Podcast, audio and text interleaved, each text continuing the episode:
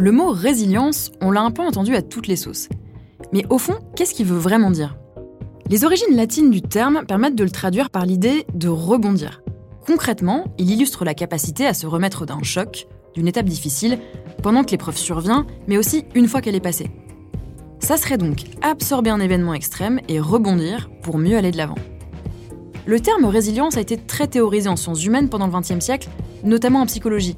Mais désormais, il irrigue toutes les sphères de la société, dont le secteur de la construction. Plus concrètement, qu'est-ce qui se cache derrière le terme de résilience? Et comment ce concept réinvente-t-il le secteur de la construction?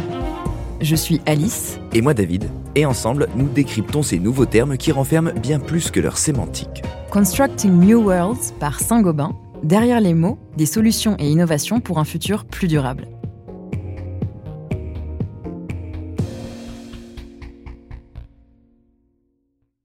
Avec le réchauffement climatique, la fréquence et l'intensité des phénomènes extrêmes tend à augmenter. Canicules, sécheresses, inondations. Face à ces bouleversements, la vulnérabilité des bâtiments devient un sujet majeur, qui va parfois jusqu'à porter atteinte à la sécurité, à la santé ou même au confort de ses occupants. Pour faire face à ces risques, le secteur de la construction évoque de plus en plus la notion de résilience. Pour donner un exemple, quand on fait face à des températures extrêmes, si on doit utiliser beaucoup de clim ou de chauffage, eh ben ça démontre que le bâtiment est mal adapté à ces conditions et n'est donc pas vraiment résilient. En gros, si un bâtiment est capable de maintenir un confort de vie à ses occupants, quelles que soient les conditions extérieures, alors il est résilient. Mais pour ça, faut très bien connaître les conditions locales et les risques. Oui, carrément. Avoir une bonne vision de tous les risques qui pèsent sur le bâtiment, ça permet d'assurer la continuité de son fonctionnement, de mettre en place des stratégies qui vont minimiser les dégâts et s'adapter aux scénarios imprévus. Et ça passe par une réflexion sur toute la chaîne de construction du bâtiment. Je donne un exemple simple et très parlant. Ce sont les cabanes de pêcheurs sur les plages. Elles sont surélevées pour ne pas être inondées à chaque marée, et c'est une façon de s'adapter à tous les scénarios maritimes. Par contre, attention, il ne faut pas confondre notion d'adaptation et résilience. La première, c'est une adaptation à un potentiel risque pour essayer de l'éviter. La deuxième, c'est le fait d'encaisser le risque et de s'en sortir sans dommage. C'est pour ça que les architectes et les ingénieurs doivent non seulement prendre en compte tous les risques climatiques locaux pour adapter leurs bâtiments, mais doivent aussi imaginer des solutions de rebond pour rendre le bâtiment résilient si jamais un risque se manifeste. Concrètement, pour se protéger des inondations, différentes stratégies peuvent être adoptées.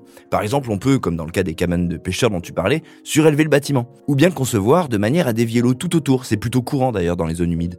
Ça, c'est pour les inondations, mais ça fonctionne avec n'importe quel risque. D'ailleurs, les industriels développent de plus en plus de matériaux capables de résister aux températures extrêmes et des solutions qui garantissent un meilleur confort thermique, notamment à l'intérieur. Attends, mais les architectes et les urbanistes doivent du coup anticiper tous les aléas climatiques? Bah, C'est difficile de tout anticiper, mais il est possible de réfléchir à l'échelle des villes à des stratégies de résilience. Regarde, t'as par exemple la fondation Rockefeller avec son projet 100 Resilient Cities. Il regroupe 100 villes qui souhaitent s'engager dans une démarche de résilience. Elle partage toutes les initiatives et les bonnes pratiques qui permettent de s'adapter durablement. Par exemple, Boston a mené une réflexion avec ses habitants sur la montée des eaux et sur les ouragans. Au Québec, c'est plutôt la végétalisation des zones urbaines qui est valorisée. Et de plus en plus de constructeurs s'inspirent aussi des modes de construction traditionnels des régions les plus chaudes, habitués à faire face à ce type de climat.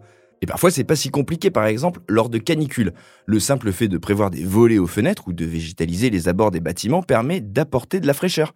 Par contre, pour les bâtiments déjà construits, bah, c'est beaucoup plus compliqué de les rendre résilients. C'est vrai, mais c'est possible et courant. On peut par exemple travailler sur l'isolation du bâtiment.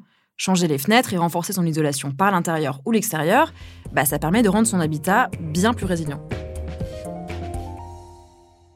Les acteurs de la construction sont de plus en plus conscients de l'importance de la résilience d'un bâtiment, notamment pour faire face aux événements extrêmes, et les solutions se multiplient. Mais c'est tous les acteurs du secteur qui doivent œuvrer dans le même sens. Ouais, c'est sûr, d'autant que la question se pose surtout sur le bâti existant. Il faut aussi des réglementations incitatrices pour que les rénovations rendent l'ensemble du parc immobilier plus résilient.